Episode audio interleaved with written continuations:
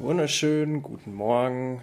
Es ist Samstag, 9 Uhr und ja, heute bin ich mal allein. Johannes, so wie ich ihn kenne, wird noch schlafen, aber ich mache heute ein NFL-Spezial.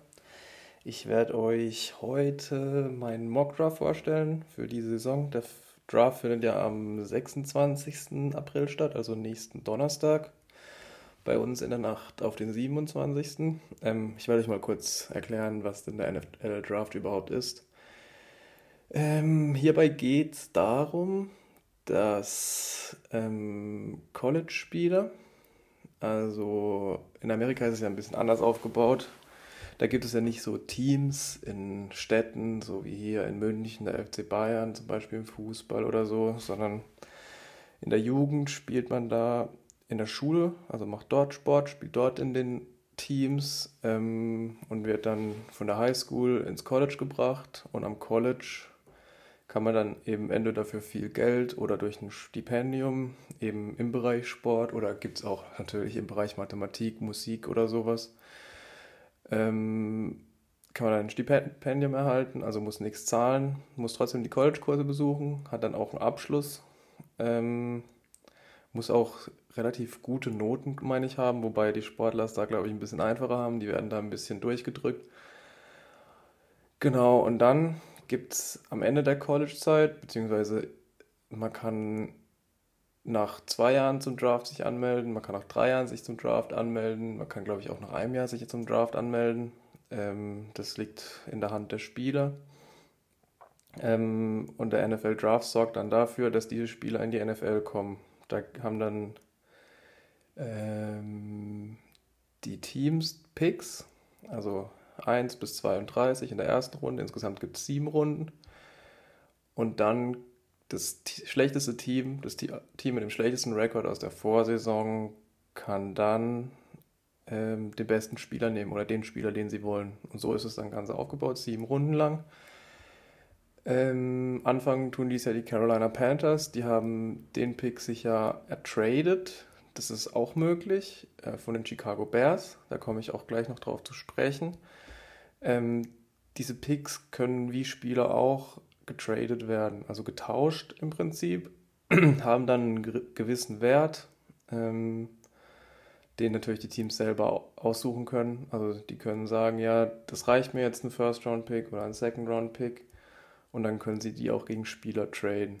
Ähm, in meinem Mockdraft habe ich auch ein paar Trades versucht zu machen, war ein bisschen schwierig, aber ähm, ich glaube, die machen schon Sinn, so wie ich das gemacht habe. Äh, genau.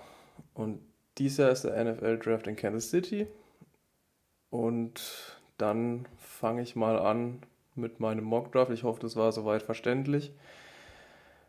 Und dann fangen wir mal an wie gerade schon erwähnt, der erste Pick dieses Jahr werden die Carolina Panthers haben. Die haben sich den ertradet in einem Trade mit den Chicago Bears, die eigentlich den schlechtesten Rekord im letzten Jahr hatten.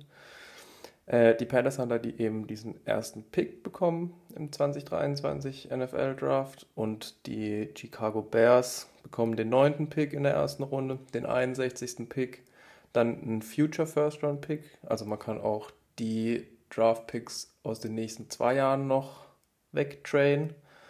Das heißt, nächstes Jahr haben die Chicago Bears dann zwei First-Round-Picks, also den von den Carolina Panthers noch. Wenn die jetzt nächstes Jahr das schlechteste Team sein sollten, haben die Chicago Bears ähm, den ersten Pick im nächstjährigen Draft. Also dann hätte sich das auf jeden Fall gelohnt.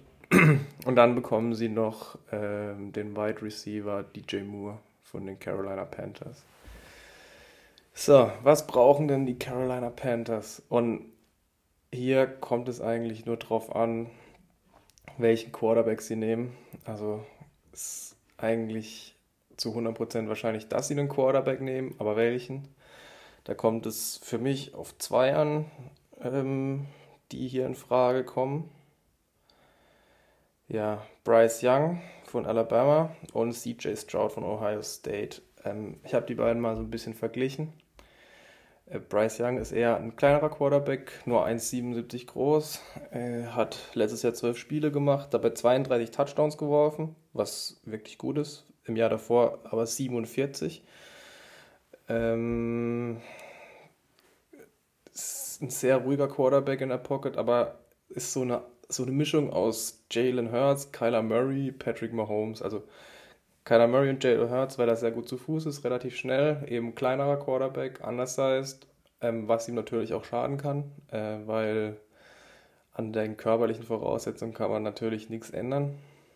Aber äh, diese Art von Quarterback hat sich in der NFL inzwischen durchgesetzt. Es sind nicht mehr nur diese reinen Passgeber. Und deswegen glaube ich auch, dass Bryce Young eine sehr gute Chance hat, hier an 1 zu gehen. Der andere ist CJ Stroud von Ohio State, auch 21 Jahre alt. Der ist halt 1,90 groß, also 13 cm größer als, äh, als Bryce Young. Ähm, hat letztes Jahr auch 41 Touchdowns geworfen, hat ein super Passer-Rating, ist auch von den beiden Spielern der bessere Passgeber. Aber ähm, unter Druck ist er eben nicht so schnell aus der Pocket, kommt nicht so schnell aus der Pocket wie Bryce Young. Und deswegen gehe ich auch mit meinem ersten Pick dieses Jahr. Die Carolina Panthers gehen mit Bryce Young von Alabama. Aber ich habe mich hier wirklich, wirklich schwer getan, ähm, diesen Pick zu machen, weil am Ende ist es eine 50-50-Entscheidung. Ähm, laut Medienberichten ähm, nach dem guten Pro Day von CJ Stroud war CJ Stroud bei den Panthers eigentlich höher gerankt. Aber ja, auch die ganzen Experten in Amerika gehen hier von einer 50-50-Entscheidung aus. Ich für meinen Teil finde Bryce Young den besseren Quarterback. Ähm, die Panthers haben ja auch einen neuen Head Coach mit Frank Reich.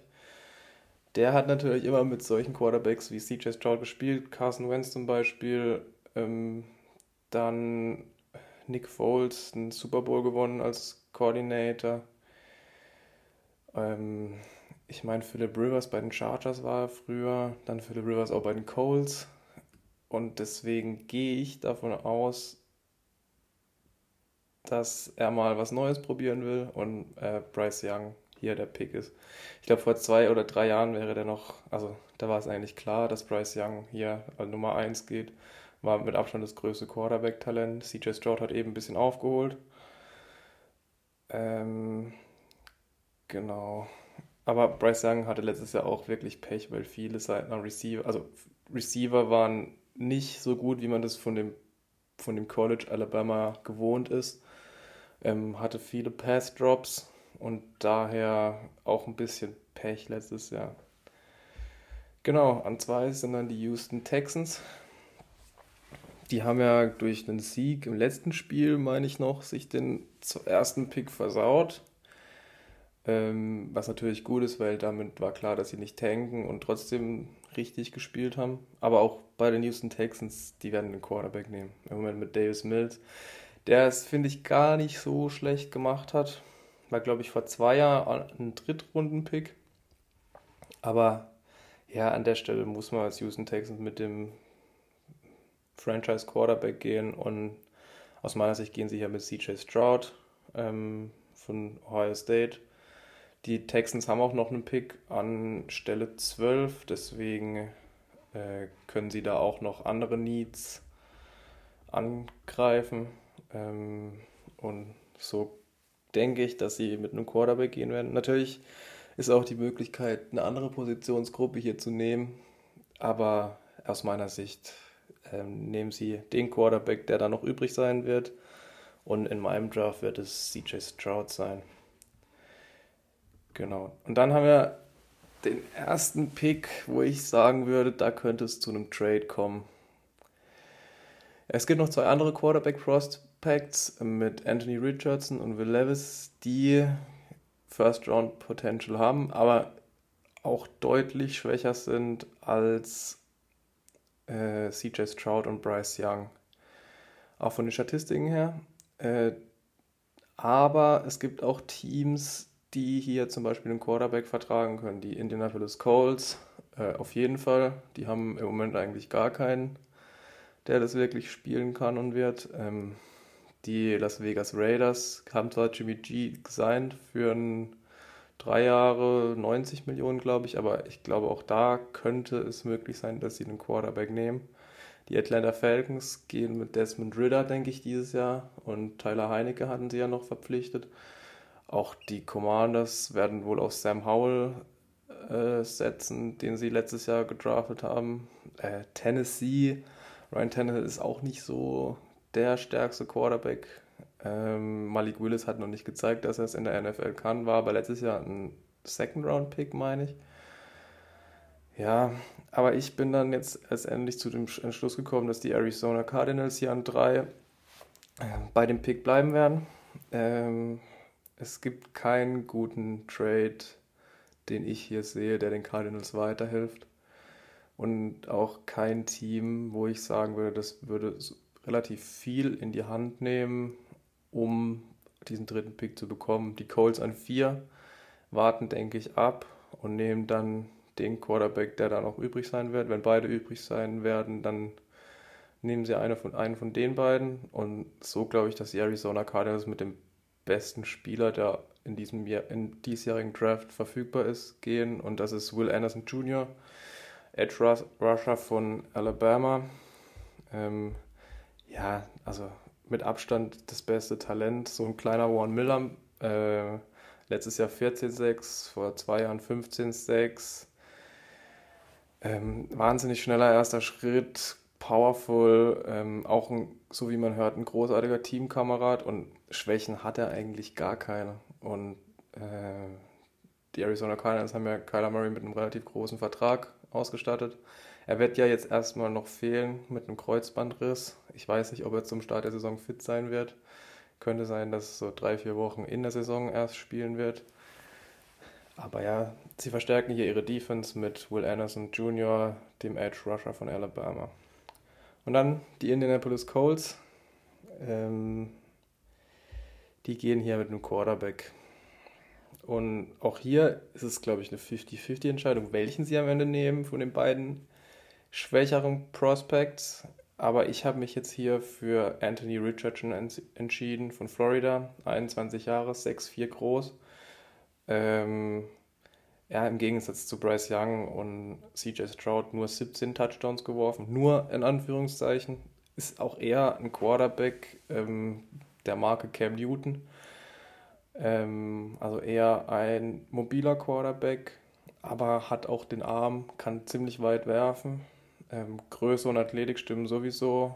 Ähm, ist aber noch ein sehr, also an ihm muss auf jeden Fall noch gefeilt werden noch nicht zu 100% NFL-ready, wird da wahrscheinlich ins kalte Wasser geworfen werden. Aber wenn er die Zeit bekommt, dann hat er ein, also wirklich eine richtige High Ceiling. Das heißt, er kann auch wirklich durch die Decke gehen, wenn gut mit ihm gearbeitet wird an der Stelle. Und das hoffe ich auch für ihn, weil von den Voraussetzungen eigentlich in der heutigen NFL ein perfekter Quarterback. Ähm, auch was hier für mich reingespielt hat, ist, dass Shan Steichen letztes Jahr Offensive Coordinator bei Philadelphia nun der Head Coach in Indianapolis ist. Und der hat ja mit Jalen Hurts nicht so wenig Erfolg gehabt, muss man sagen. Deswegen ist mein Pick hier Anthony Richardson, Richardson Quarterback von Florida. Dann die Seattle Seahawks. Das ist ja mein Lieblingsteam. Äh, ja, haben ja so ein bisschen die Geschichte, dass sie relativ gerne nach hinten traden im Draft. Dieser Pick kommt jetzt noch aus dem Russell Wilson Trade von letztem Jahr zustande. Da haben sie ja den First Round Pick von den Denver Broncos bekommen. Der natürlich mit Nummer 5, das hat sich auf jeden Fall gelohnt, auch weil Geno Smith letztes Jahr eine super Saison gespielt hat. Ja, ich glaube, die brauchen auf beiden Seiten der Line noch ein bisschen Verstärkung, sowohl Offensive Guard als auch in der D-Line. Ähm, Tackle haben sie, glaube ich, jetzt die beiden gefunden, die in der Zukunft für Seattle starten werden. Das war ja immer so ein bisschen ein Problem. Und für mich gehen sie hier mit einem Defensive Liner. Das ist Jalen Carter von Georgia. Ähm, wobei hier muss man auch relativieren, dass der auch vor dem Draft, also mit Will Anderson zusammen einer der besten also der höchst geranktesten Prospects war. Nur vor dem Draft sind so ein bisschen ein paar Sachen rausgekommen, die ein bisschen so auf Character-Issues äh, drauf hinweisen. Ähm, da war vor dem Combine oder beziehungsweise nach dem Championship-Spiel von Georgia haben, sind sie irgendwie Rennen gefahren mit den Autos. Da kamen dann zwei Leute ums Leben. Ich glaube, ein Assistant Coach von Georgia und ich weiß gar nicht, ich glaube, seine Freundin, Frau, ähm, direkt involviert war Jane Carter da nicht, aber die sind dann halt auch mit Rennen gefahren, wurden von der Polizei angehalten. Beim Combine wurde er dann rausgezogen, weil er vor, von, der, also von der Polizei ähm, irgendwie verhört werden musste. Der Combine, da kam er mit zu viel Gewicht an, ähm, hat auch einen richtig schlechten Combine gehabt, was ihn natürlich auch fallen lässt, das sehen die Teams. Und vor dem Draft kam jetzt auch, glaube ich, sein Agent raus und hat gesagt, beziehungsweise er hat gesagt, er spricht nicht mit Teams, die unter der Top 10 sind. Sein Agent ist natürlich Drew Rosenstein, der ist sehr, sehr erfahren in der NFL und auch bekannt. Deswegen gehen die meisten Experten davon aus, dass es auch von ihm kam. Aber ich glaube trotzdem, dass die Seattle Seahawks äh, an der Stelle Jalen Carter nehmen, weil Pete Carroll natürlich ein Trainer, der da glaube ich auch hart durchgreift und Seattle eigentlich auch ein Programm ist, wo solche Character Issues, ich glaube, wo die das beheben können und mit Jalen Carter, wenn der wirklich äh, zu 100% seine Leistung abruft, da haben sie einen super Pick gemacht und ich hoffe, dass sie ihn hinkriegen, aber ja, alles natürlich mit Vorsicht zu genießen. Genau, dann an der Stelle 6 ähm, die Detroit Lions. Ähm, die haben diesen Pick noch aus dem Matthew Stafford Trade zu den Los Angeles Rams bekommen. Haben ja da in dem Trade Jared Goff, ähm, einen Drittrunden-Pick und einen Erstrunden-Pick 2022 und eben dieses Jahr 2023 bekommen. Ähm, vor dem Draft haben die Lions jetzt ihren Cornerback Jeff Okuda, der ja vor drei Jahren, meine ich, der dritte Pick im Draft war, weggetradet. Ähm, die haben auch noch den 18. Pick in dem diesjährigen Draft.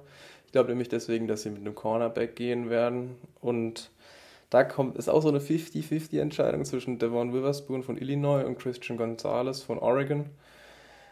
Ähm, ich bin jetzt mit Devon Witherspoon gegangen, weil er passt zu Dan Campbell hat dies, also eine wahnsinnige Mentalität, ist vielleicht von den Anlagen her der schwächere Cornerback im Gegensatz zu Gonzales, aber das ist ein Competitor und er hat einen riesigen Football-IQ, was sehr, sehr wichtig ist für die NFL. Vielleicht kann er noch an Gewicht zulegen ein bisschen ähm, und ist auch nur 5'11, was relativ klein ist. Aber ich also das Passer-Rating gegen ihn im College letztes Jahr war 25,3. Das ist Wahnsinn. Also wirklich, wirklich ein starker Cornerback, den die Detroit Lions da kriegen würden. Ähm, auf der nächste Pick ist dann der nächste Cornerback für mich, der vom Board geht. Das ist der eben schon angesprochene Christian Gonzalez. Mhm. Letztes Jahr vier Interceptions geholt, 6'1 groß. Ähm, ja, das ist schon eine ordentliche Größe für einen Quarterback. Spielt eine super Sideline-Defense, einen sehr, sehr guten Speed und auch seine Mentalität sehr, sehr gut. Er ist auch im Gegensatz zu Witherspoon noch erst 20, ähm, was natürlich noch ein bisschen Potenzial da lässt für ihn. Und ich glaube, die Las Vegas Raiders können damit sehr, sehr zufrieden sein. Ich habe auch überlegt, dass sie hier einen Quarterback nehmen, weil Will Levis ist ja immer noch auf dem Board.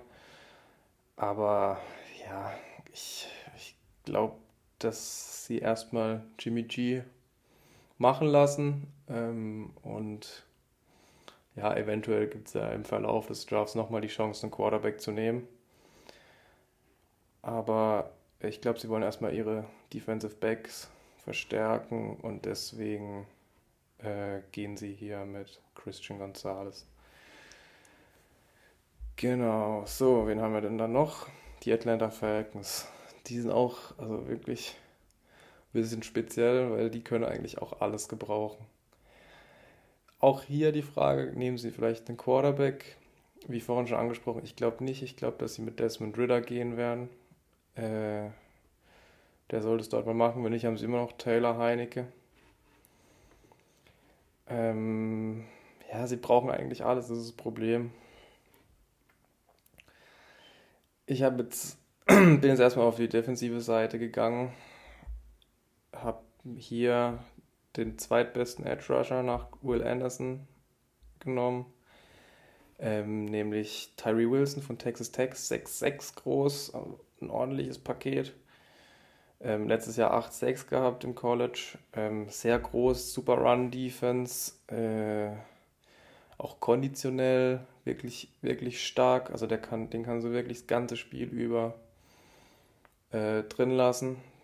Ähm, manchmal ist er noch ein bisschen schwach bei Blocks. Also wenn er geblockt wird, dass er dann nicht weiter durchzieht und versucht an den Quarterback ranzukommen, sondern dann einfach stehen bleibt. Äh, und die Offensive Liner können, da er so groß ist, unter ihn kommen und dann ist es für ihn schwer, an ihn durchzukommen. Aber auch er theoretisch auch einer, der in den Top 5 gehen könnte. Also den könnte man auch zu Seattle packen, denke ich mal. Aber ich denke, wenn er da sein wird an Nummer 8, dann werden die Atlanta Falcons ihn nehmen. Genau. Dann die Chicago Bears, die haben ja den Pick von den Carolina Panthers bekommen für den ersten Pick. Die haben ja ihren Quarterback mit Justin Fields, der auch letzte Saison eigentlich eine gute Saison gespielt hat. Sie haben ihm jetzt noch ein paar Passcatcher zur Seite gestellt mit Chase Claypool, äh, mit DJ Moore, mit äh, Daniel Mooney, dann EQ St. Brown, der ja auch noch dort spielt. Das heißt, da dürfte er auf jeden Fall mal zufrieden sein. Ähm, ich denke, dass sie versuchen werden, Justin Fields so gut es geht zu beschützen und deswegen hier einen Offensive Lineman nehmen. Ähm, und zwar den, der auch CJ Stroud beschützt hat im College von Ohio State, Paris Johnson, Johnson Jr. Ähm, ich glaube, der hat keinen einzigen Sack erlaubt. Ähm, ist auch ähm, der beste O-Liner auf meinem Board. Und ja, er hat zwei Sacks zugelassen in 2022, ist 6'6 groß, 313 Pounds. Ähm, ist auch noch ein bisschen, also hat auf jeden Fall noch Potenzial, sich zu verbessern. Gegen Inside Rush muss er sich verbessern, also die Innenseite zumachen zum Quarterback. Aber Justin Fields hat ja da zur Not auch die Möglichkeit, schnell rauszukommen, falls Paris Johnson mal von einem Rusher geschlagen wird. Äh, aber genau, der hat auch eine relativ hohe Höhe an Potenzial. Wenn er die erreicht, dann wird er einer der besten Tackles der Liga. Und ich glaube, damit ist Justin Fields auf jeden Fall zufrieden. Und darum geht es jetzt auch, dass die Offensive Production bei den Chicago Bears einfach noch größer wird. Defensiv ja eigentlich selten Probleme. Das sieht eigentlich immer gut aus, was sie machen. Und deswegen gehen sie hier mit dem besten Tackle, der noch verfügbar ist. Paris Johnson ist auch der erste Tackle, der vom Board kommt. Aber ich kann schon mal so viel verraten, es wird jetzt so ein bisschen ein Run auf Offensive Tackle geben, weil ich glaube, dass auch die Philadelphia Eagles ihren Quarterback noch ein bisschen mehr beschützen möchten. Und da ist jetzt einer noch auf dem Board, der natürlich perfekt dafür ist, weil er sowohl Tackle spielen kann als auch Guard. Wobei man sagen muss, als Tackle in der NFL könnte er ein bisschen zu kurze Arme haben, so blöd es klingt. Äh, es geht ja um Peter Skoronski von Northwestern, der eigentlich aus dem College der beste Tackle ist. Nur er hat das Problem, dass er relativ kurze Arme hat, was nicht unbedingt schlimm sein muss in der NFL. Es gibt auch Beispiele, die, äh, bei denen das dann gut funktioniert hat. Aber in Philadelphia könnte er jetzt erstmal als Guard anfangen. Und der wäre auf jeden Fall einer der besten Guards der NFL sofort. Mm, super Passblocker. Ähm, nachdem er geschlagen wurde, kommt er immer wieder zurück. Also auch die, eben die Recovery sehr gut, sehr athletisch, ähm, Im Run-Blocking kann er noch ein bisschen besser werden. Aber ja, Running Backs ist ja eh nicht so ein großes Thema bei den Philadelphia Eagles, außer Jalen Hurts. Miles Sanders haben sie ja auch abgegeben. Und ich glaube, dass ein sehr guter Fit sein wird. Wenn er da noch nicht weg ist, werden, glaube ich, die Philadelphia Eagles hier zuschlagen äh, und Peter Skoronski von Northwestern nehmen. Dann die Tennessee Titans hier habe ich auch überlegt, wieder einen Quarterback zu nehmen. Will Levis ist ja immer noch auf dem Board. Ähm, rutscht bei mir jetzt auch relativ weit nach unten, anders wie bei den Experten aus Amerika. Die, viele gehen davon aus, dass die ersten vier Quarterbacks in den ersten fünf gehen werden. Ich bin nicht so überzeugt von ihm, deswegen ist er bei mir ein bisschen gefallen. Und Tennessee braucht auch einfach in der Offense wahnsinnig Hilfe. Ich gehe jetzt hier auch mit einem Tackle. Der nächste, der von vom Board geht. Ähm, das ist der Offensive Tackle von Georgia, Broderick Jones. Ähm, ist auch die Möglichkeit, hier mit einem Wide Receiver zu gehen. Nur die Wide Receiver Class dieses Jahr finde ich nicht so stark, was ich davon gesehen habe. Äh, und mit Broderick Jones hat er ein ordentliches Päckle als linker Tackle. Er ist 6'5, 2022 keinen einzigen Sack erlaubt. Äh, groß, natürliche Stärke, ähm, aber darauf verlässt er sich auch manchmal zu sehr und seine Fußtechnik ist auch noch nicht so ausgereift. Also da wird Mike Rabel ihn auch ein bisschen schulen müssen noch, dass er das alles hinbekommt. Aber ja, ich gehe davon aus, dass die Titans vielleicht gehen sie mit Malik Willis dieses Jahr. Wenn nicht, ist die Quarterback-Class im nächsten Jahr auch nicht so schlecht. Das heißt, da können sie zur Not auch noch einen Quarterback nehmen. Aber ich glaube, dass sie jetzt erstmal mit Broderick Jones gehen, um eine solide Grundbasis zu haben. Der kann ja auch natürlich für Derrick Henry ganz schön viel frei blocken. Ähm, allein mit der Größe, wenn er da schon steht, macht er ja schon einen Raum frei. Deswegen Tennessee mit dem Offensive Tackle von Georgia, Broderick Jones. Und dann sind auch schon wieder die Houston Texans dran. Ähm, die haben ja CJ Stroud, einen guten Quarterback jetzt. Ähm, und dem muss man dann natürlich auch Waffen geben. Und da gibt es zwei Möglichkeiten. Einmal äh, Jackson Smith und Jigba von Ohio State. Natürlich der, der schon mit CJ Stroud zusammengespielt hat. Aber es gibt auch noch einen, der ein bisschen größer ist. Smith Jigba ist nur 6-0. Also das sind, glaube ich, dann 1,80. Und dann gibt es noch Quentin Johnson, der ist mal, glaube ich, so 10 cm größer.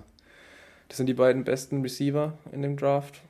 Äh, und ich persönlich glaube, dass sie ihm eine Waffe geben wollen, der nicht nur im Slot spielen kann, sondern der auch tief gehen kann, ähm, auch eine gewisse Größe hat, dann am größten Point of Attack den Ball fangen kann. Ähm, also am höchsten Punkt, an dem der Ball ankommt, gewinnt er wahrscheinlich jedes Duell. Gerade die 50-50 Bälle, sehr athletisch. Hat das Problem, dass er im College ein paar Drops hatte, ähm, was aber, glaube ich, auch kein Problem sein wird. Ähm, auch sein Route Running ist noch nicht das sauberste im Gegensatz zu Jackson Smith und Jigba. Aber ich glaube, dass äh, die Houston Texans hier mit Quentin Johnston von TCU gehen werden, einfach um einen großen Bullying Receiver zu haben. Äh, der auf den CJ Stroud seine tiefen Bälle bringen kann, um, ja, ich glaube, dass er da einige Cornerbacks allein durch die Größe schlagen kann. Deswegen nehmen sie Quentin Johnston. Dann komme ich zu meinem ersten Trade. Eigentlich sind ja hier die New York Jets an der Reihe. Jetzt gibt es ja ein paar Gerüchte, die sagen, dass äh, Aaron Rodgers zu den New York Jets gehen wird. Und da müsste dieser Pick natürlich inkludiert werden. Ich gehe auch davon aus. Ähm, deswegen traden die Packers Aaron Rodgers zu den New York Jets und bekommen dafür den 13. Pick in diesem Jahr und den First Round Pick in 2024. Die Frage ist, wie viel wollen die Jets wirklich ausgeben? Rodgers hat ja schon gesagt, er will zu den Jets. Aber ja, also schwierig zu sagen, ob das dann im Draft passieren wird. Aber eigentlich hätte ich gesagt, eher noch vor dem Draft. Also könnte sein, dass da in den nächsten vier Tagen die Jets sagen, ja gut, da müssen wir halt doch so viel auf den Tisch legen. Die Green Bay Packers hm, wollen so viel. Und dann werden die Green Bay Packers diesen 13. Pick haben. Und mit dem ärgern sie dann Aaron Rodgers auch noch ein bisschen und nehmen einen Wide Receiver, weil sie absolut keinen Wide Receiver mehr in ihren Reihen haben. Und da holen sie dann Jackson Smith und Jigba, den ich gerade schon angesprochen hatte. Ähm, eher ein kleinerer, undersized Receiver, hat aber auch, muss man sagen, äh, in 2021 zusammen mit Chris Olave und Wilson mit CJ Stroud gespielt und war, hatte da die meisten Yards von denen. Also ein ganz klarer Slot-Receiver. Tief wird er nicht so viel spielen können. Aber ähm, ja, gerade in 2021 sehr gut gespielt. Letztes Jahr konnte er nur drei Spiele machen, leider. Ähm, aufgrund von einer Hamstring-Verletzung. Deswegen denke ich aber trotzdem, dass er eigentlich der beste Receiver in dem Draft ist. Ähm, und die Green Bay Packers damit auch Aaron Rodgers ein bisschen ärgern und John Love die Waffe geben, die er verdient hat. Genau. Und äh, ich gehe gleich weiter mit den Trades. Ähm, hier an 14 werden die New England Patriots dran. Die traden aber ihren Pick zu den Tampa Bay Buccaneers. Ähm, dafür kriegen die Patriots den 19. Pick, den 82. Pick und einen Future Fourth Round Pick. Habe ich jetzt mal so grob gesagt. Keine Ahnung, ob es dann am Ende auch so kommt. Ähm, und ich glaube, Tampa Bay, die haben ja Baker Mayfield geholt für, glaube ich, 2 Millionen oder für relativ wenig Geld. Und jetzt holen sie dann sich den Quarterback für die Zukunft mit Will Levis, der noch auf dem Board ist. Und das, glaube ich, auch eine Range ist, wo die Buccaneers dann hochtraden können. Die Patriots sind ja auch nicht so, ja, weiß nicht, sie picken auch nicht so gern und wenn, dann picken sie eher ein bisschen kurios. Aber bis jetzt hat es immer geklappt, muss man sagen. Ähm, und ich glaube, dass Will Levis hier ein guter Pick ist. Ist es bei mir ein bisschen weiter runtergerutscht als bei anderen. Aber ja, ist auch noch ein bisschen raw.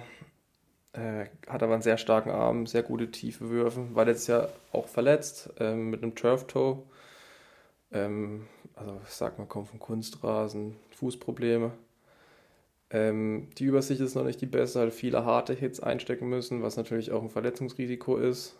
Ähm, aber er hat alle Voraussetzungen, um ein super NFL-Quarterback zu werden. Und wenn er es so hinkriegt, ist er so ein bisschen so ein Typ wie Josh Allen.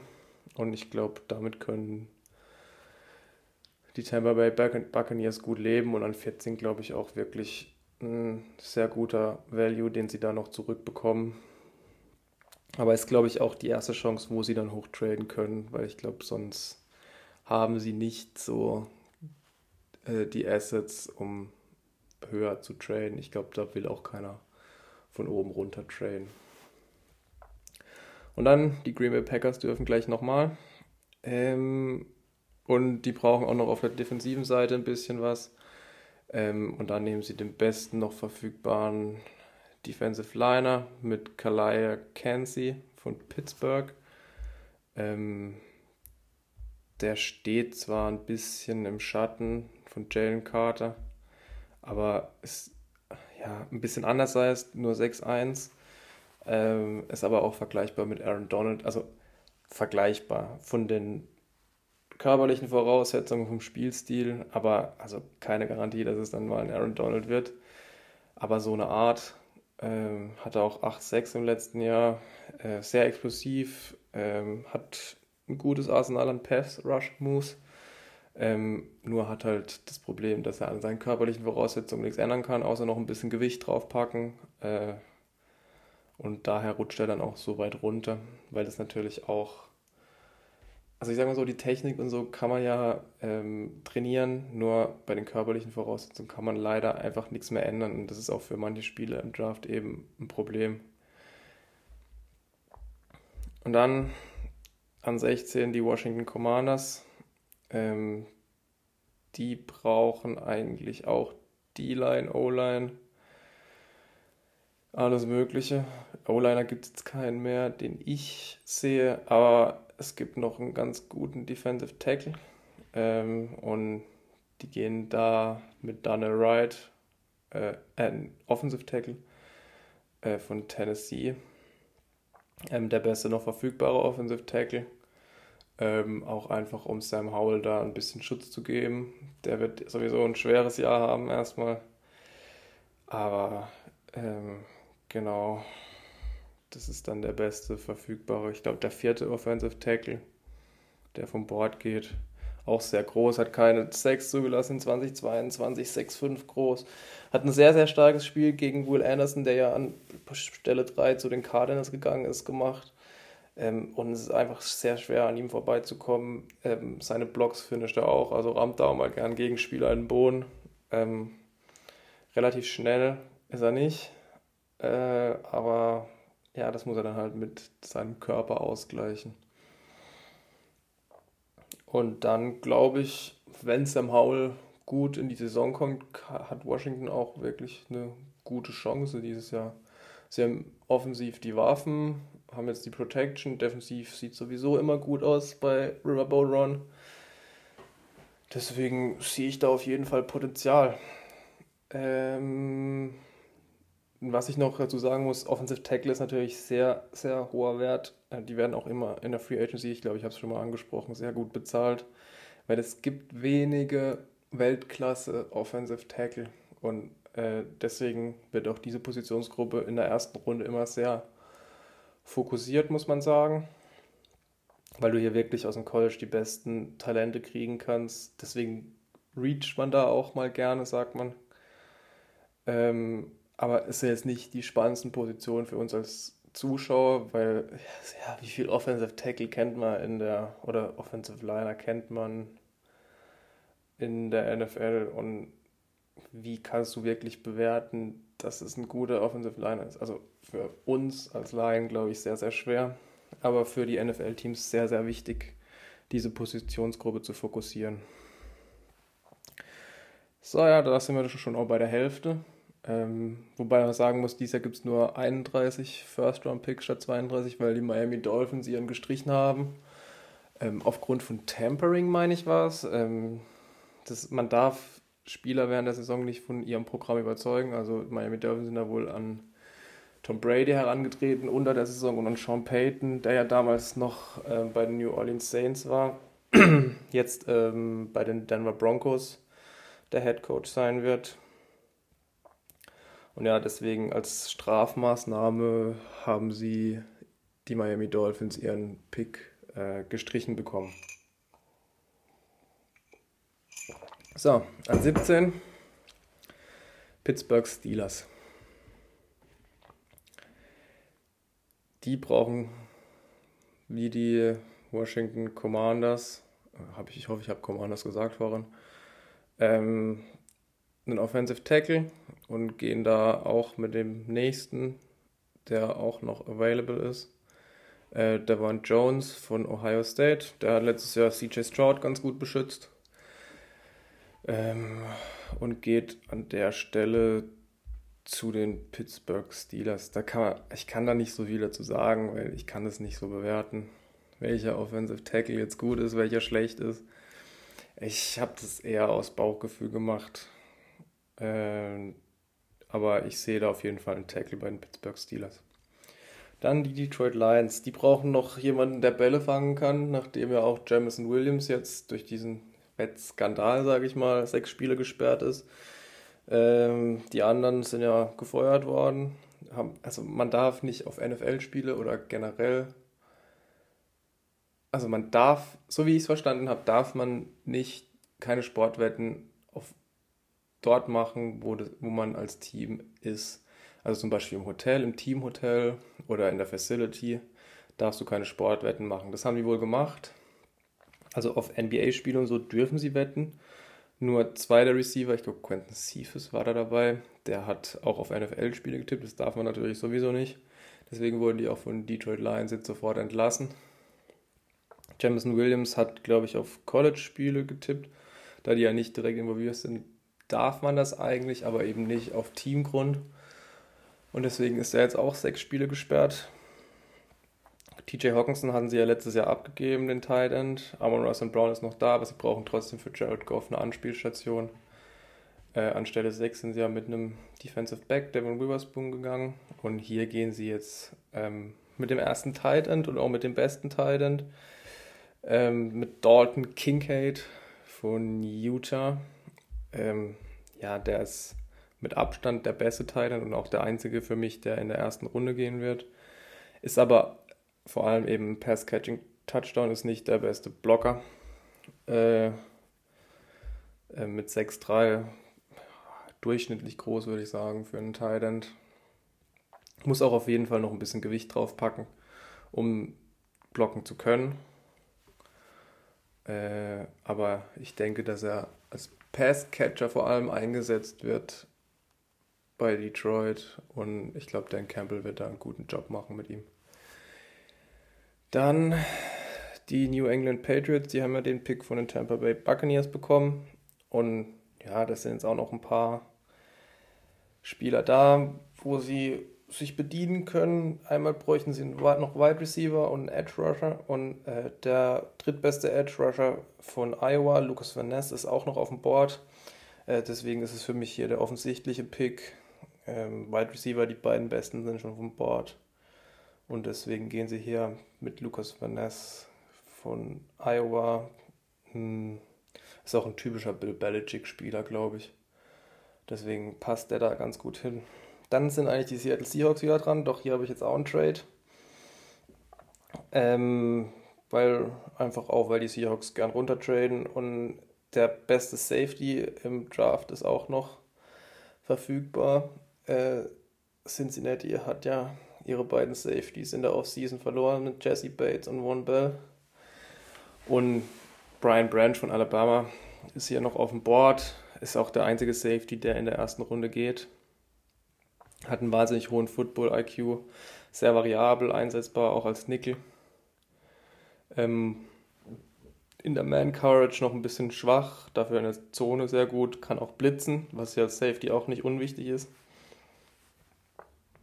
Ähm, auch seine Tackles sehr gut, ähm, muss noch ein bisschen Muskelmasse aufbauen, aber ich glaube, dass er hier für Cincinnati ein sehr, sehr guter Pick ist und man da die zwei Jesse Bates und Von Bell auf jeden Fall annähernd ersetzen kann, schätze ich mal.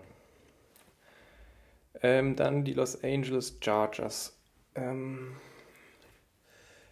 die müssen Justin Herbert noch eine Waffe geben. Äh, der drittbeste Receiver ist auch noch verfügbar mit John Addison von USC. Ist halt auch ein Slot-Receiver, aber mit Mike Williams und Keen Allen haben sie ja zwei, die sie tief anspielen können. So ein Slot-Receiver tut er auf jeden Fall gut.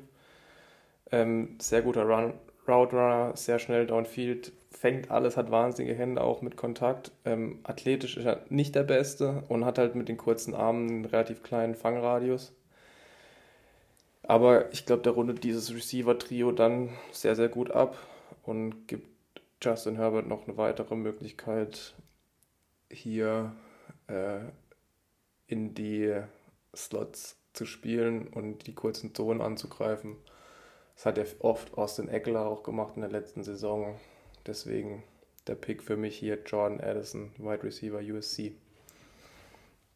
An 22 dann die Baltimore Ravens. Da ist ja noch die Frage, was passiert mit Lamar Jackson.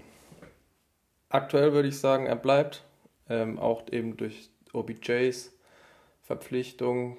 Ähm, die haben ja auch schon gefacetime, glaube ich, und so Spirenzle gemacht. Deswegen, ja, ich Lamar Jackson bleibt und wird auch ein ordentliches Gehalt bekommen. Ähm, mit OBJ hat er ja einen Right Receiver gekriegt, deswegen werden sie, glaube ich, nicht mit Receiver gehen.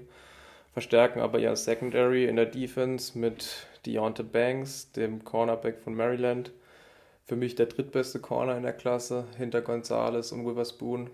Äh, aber auch schon deutlicher Abfall zu denen. Also äh, qualitativen Abfall, weil ja, die anderen zwei einfach eine deutlich bessere Saison gespielt haben. 6-0, sehr schnell, äh, tackelt gut, aber Downfield nicht der Beste und von ihm kann man auch nicht erwarten, dass er viele Interceptions fangen wird. Haben ja auch Markus Peters, glaube ich, verloren, wenn mich nicht alles täuscht. Ähm, das heißt, das wäre dann das Gegenstück zu Marlon Humphreys. Ja, Markus Peters ist noch Free Agent aktuell. Genau. Dann äh, die Minnesota Vikings. Die brauchen eigentlich auch relativ viel. Ich sehe da, also Adam Thielen ist ja weg, haben eigentlich nur Justin Jefferson als Top Wide Receiver. Auch äh, in der Defense bräuchten sie eigentlich einen Defensive Liner, Linebacker, Cornerback. Deswegen, da die Sorgen auf der defensiven Seite noch größer sind, gehe ich hier auch äh, mit einem Defensive Liner, mit Brian Breeze von Clemson. Ähm, einfach um die Defensive hier nochmal deutlich zu verstärken.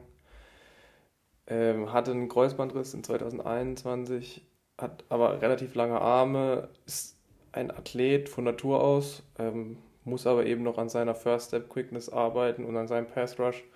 Und durch den Kreuzbandriss ist ja immer so ein bisschen ein Risikofaktor, aber ich glaube, da das der einzige Defensive Tackle ist, der hier verfügbar ist und der ja auch in 2020 schon eigentlich eine gute Saison hatte mit 4-6, dieses Jahr auch 3-6, in 2021 eben ein Kreuzbandriss, glaube ich, kann das ein guter Fit sein in Minnesota. Dann die Jacksonville Jaguars. Die bräuchten eigentlich noch was, um Trevor Lawrence ein bisschen zu beschützen. Aber ich sehe jetzt im Moment keinen O-Liner, den ich hier nehmen würde. Deswegen äh, gehen sie eher auf die Def defensive Seite. Jacksonville ja sowieso immer mit einer sehr, sehr starken Defense, von der leben sie ja auch. Und hier gibt es noch einen Edge Rusher, der äh, verfügbar ist von Georgia. Also neben Jalen Carter gespielt hat. Ähm, Nolan Smith. Ich glaube, dass das hier der obvious Pick ist bei Jacksonville, weil ja, äh, Offensive Liner ist jetzt keiner dabei, der mir an 24 noch gefällt. Und deswegen Nolan Smith von Georgia. Dann die New York Football Giants. Äh, die müssen auf jeden Fall Daniel Jones eine Waffe geben. Und der dritt- bzw. viertbeste Wide Receiver ist noch auf dem Board, ist auch nicht so weit weg am Boston College. Ähm, ist ja nicht so weit weg von New England. Und an der Stelle gehen sie mit Safe Flowers von Boston College. Ähm, einfach um Daniel Jones hier die Waffen zu geben. Ist 5-9, also auch ein Slot-Receiver eher, sehr explosiv, ähm, Yards after Catch auch sehr gut, also kann auch Tackles ähm, brechen. Hat aber auch, wie auch Jordan Addison, einen relativ kleinen Fangradius und auch relativ leichte Drops gehabt im College. Aber ähm, man muss hier was machen, da er, ähm, da Daniel Jones einfach nicht die Waffen hat äh, mit Saquon Barkley viel auf dem Running Game gelastet ist, auch Daniel Jones viel gerannt ist im letzten Jahr. Deswegen hier Receiver, Safe Flowers von Boston College. Da habe ich nochmal einen Trade. Ähm, das ist ein bisschen eher auf der romantischen Seite für viele Pittsburgh Steelers-Fans. Ähm, Pittsburgh bekommt den 26. Pick, gibt dafür seinen 32. Pick, also den ersten in der zweiten Runde und den 49. Pick an Dallas ab und holt sich Joey Porter Jr., Cornerback von Penn State. Das ist der Sohn von Joey Porter, der lang bei den Steelers gespielt hat. Ähm, deswegen glaube ich, da sind viele Steelers-Fans glücklich, wenn dem sein Sohn äh, zu den Steelers geht. Ähm, da Joey Porter auch ein, eine Legende ist in Pittsburgh und ich glaube, das wäre eine tolle Geschichte. Ähm, hätte ihn auch schon an 17 nehmen können, aber ich glaube, dass Offensive Tackle einfach zu wichtig ist aktuell bei den Steelers und so ist man damit dann, glaube ich, auch zufrieden. Gibt nicht zu viel ab. Dallas geht nur sechs Positionen zurück. Ähm, ich hatte auch hier keinen Spieler, der wirklich den Dallas wirklich gebrauchen konnte. Deswegen traden die aus der ersten Runde raus und die Pittsburgh Steelers nehmen Joey Porter Jr. Dann die Buffalo Bills, die haben ja mit Tremaine Edmonds einen sehr, sehr wichtigen Spieler auf der Linebacker-Position verloren. Nur ich sehe dieses Jahr keinen Linebacker in der ersten Runde. Muss ich so hart sagen, die Linebacker-Klasse nicht so gut. Linebacker ja sowieso eine Position, wo nicht unbedingt sehr weit oben gepickt wird. Ähm, aber sie haben für mich auch noch einen anderen Need und zwar auf der Running Back Position und der beste Running Back äh, dieser Draft Class ist auch noch verfügbar. Äh, mit Bijan Robinson, äh, 5'11, das heißt ca. 1,80 groß von Texas. Letztes Jahr mit 18 Touchdowns, 1575 Yards. Ähm, wurde auch der beste Running Back im College. Ähm, guter Passfänger, das heißt ein Airy Downback, gibt Josh Allen auch ein bisschen Entlastung aus dem Backfield. Ähm, seine Pass Protection ist gut. Ähm, nur er hat noch ein bisschen Probleme mit seinen Händen, hatte sechs Fumbles in 539 Carries, das ist vergleichsweise schon relativ viel. Ist auch kein Power Runner, sondern eher so ein Livion Bell-Typ. Also der, also die Short Yardage Situationen sind einfach nicht seins. Da muss er vielleicht Josh Allen ein paar Tackles brechen, brechen genau, äh, brechen. Ähm, aber ich glaube, dass die hier mit Bijan Robinson gehen werden. Und dann, die Seattle Seahawks haben ja den Pick von den Cincinnati Bengals bekommen und äh, nehmen hier einen Offensive Guard. Ich habe ja gesagt, die Tackles sind schon gut besetzt. Jetzt können sie in der Mitte noch ein bisschen was machen, um Gino zu schützen. Klar, man hätte aus Seahawks Seite vielleicht auch einen Quarterback nehmen können, aber durch den Vertrag von Gino Smith habe ich gedacht, da werden sie jetzt erst nächstes Jahr gucken, ob sie einen nehmen können, der dann nochmal zwei Jahre hinter Gino reifen kann, beziehungsweise ein Jahr.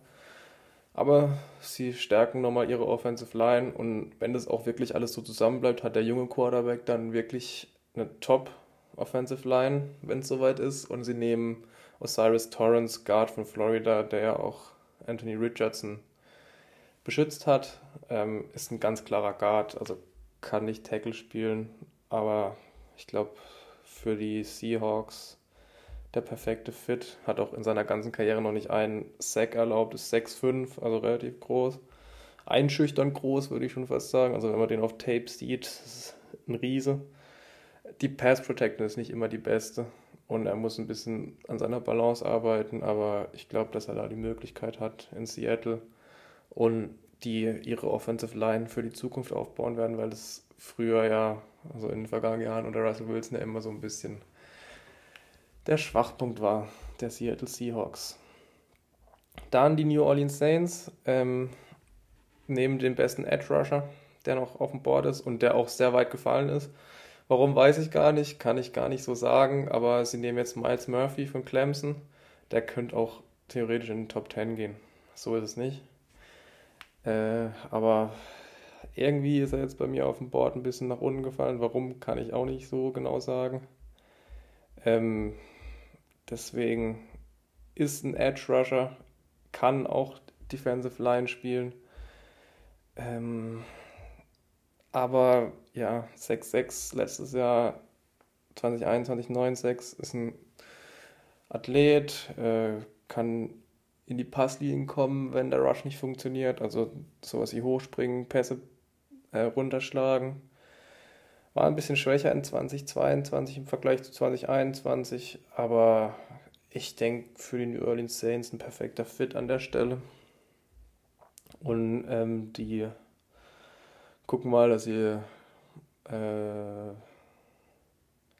hier ein bisschen Druck auf die gegnerischen Quarterbacks bringen können. Müssen sie ja auch. Äh, und ich glaube, dass sie dann auch eben die Chance haben, hier äh, in die Playoffs zu kommen nächstes Jahr mit Derek Carr. Ähm, der Pick, der kommt noch von einem Trade, der war erst bei den 49ers, dann bei den Dolphins, dann bei den Broncos. Äh, und am Ende landet er dann eben durch Sean Payton bei den New Orleans Saints von den Denver Broncos. Die haben natürlich gar keinen First-Round-Pick dieses Jahr. Äh, an 30 habe ich jetzt die Philadelphia Eagles nochmal, äh, die mit ihrem Pick nochmal einen Edge Rusher nehmen äh, von LSU, BJ Ojulari. Ist der Bruder von Aziz Ojulari, der ja schon in der NFL spielt. Und der ähm, auch gut in der NFL spielt. Es hat ähnliche Voraussetzungen wie er. Äh, und ich glaube, für die Philadelphia Eagles ein sehr, sehr guter Fit. Und dann haben wir an 31 nochmal einen Trade. Ich habe noch einen Quarterback, wo ich sagen würde, der könnte auch noch in der ersten Runde gehen. Ist wahrscheinlich sogar, wenn er sich nicht verletzt hätte, der drittbeste Quarterback. Ähm, ich glaube, dass die Las Vegas Raiders hochtraden, geben 38 und 100 an Kansas City ab. Das heißt, Kansas City kriegt ihren Pick, den sie ursprünglich hatten, wieder zurück. Und die Las Vegas Raiders nehmen an der Stelle Hendon Hooker, Quarterback von Tennessee. Und auf den würde ich nochmal kurz eingehen, gehen, bevor, das, bevor ich hier meinen Mockdraft beende. Ähm, der hatte in 2021 31 Touchdowns, hatte ein gutes Quarterback-Rating, besser als das von Richardson und Levis. Aber er hatte einen Kreuzbandriss. Das heißt, er wäre erst zum Start der Saison vielleicht fit, vielleicht gar nicht zum Start der Saison. Und er hat noch einen anderen Nachteil, er ist schon 25. Das heißt, er kommt da mit, in einem relativ hohen Alter. Ich glaube, Joe Burrow war damals 24, als er in die NFL kam. Äh, in die NFL. Ist aber ein Running Quarterback, der aber sehr viel Erfahrung mitbringt und auch wirklich gute Pässe wirft ja, seine Statistiken 2022, 11 Spiele gespielt, 27 Touchdowns, 2 Interceptions. Ähm, vergleich mal das zu Anthony Richardson, der hatte 12 Spiele, 17 Touchdowns, 9 Interceptions. Ähm, Will Levis 11 Spiele, 19 Touchdowns, 10 Interceptions. Levis 99,1 Passer Rating, Richardson 84,3, Hendon Hooker 123,9. Deswegen ich würde nicht ausschließen, dass ein Team hier hochtradet. Ich habe mich jetzt für die Raiders entschieden, ähm, obwohl sie Jimmy G den Vertrag gegeben haben. Deswegen habe ich auch vorhin angesprochen, vielleicht ergibt sich ja die Möglichkeit. Viel abgeben müssen sie auch nicht, nur den 38. also einen Zweitrunden-Pick und 100. Das müsste dann boah, dritte Runde, dritte oder vierte Runde sein. Und ja, ich glaube, guter Value, falls Jimmy G sich verletzt, was ja öfters mal passiert natürlich auch ein Faktor hier. Und dann geht Hendon Hooker an 31 zu Las Vegas. Und damit beende ich den NFL Mock Draft. Habe jetzt so eine Stunde gelabert. Für mich allein war auch mal was Neues. Ähm, und ich hoffe, dass es euch gefällt. Ist natürlich eher was für Leute, die auch wirklich die NFL verfolgen. Aber mir hat Spaß gemacht, das vorzubereiten. Wahrscheinlich habe ich keinen einzigen Pick richtig am Ende, aber also mir hat es auf jeden Fall Spaß gemacht und ja, ich weiß nicht, lasst ein Like, lasst eine, keine Ahnung. Das soll Johannes machen, weiß ich nicht. Also dann macht's gut, schönes Wochenende und tschüss.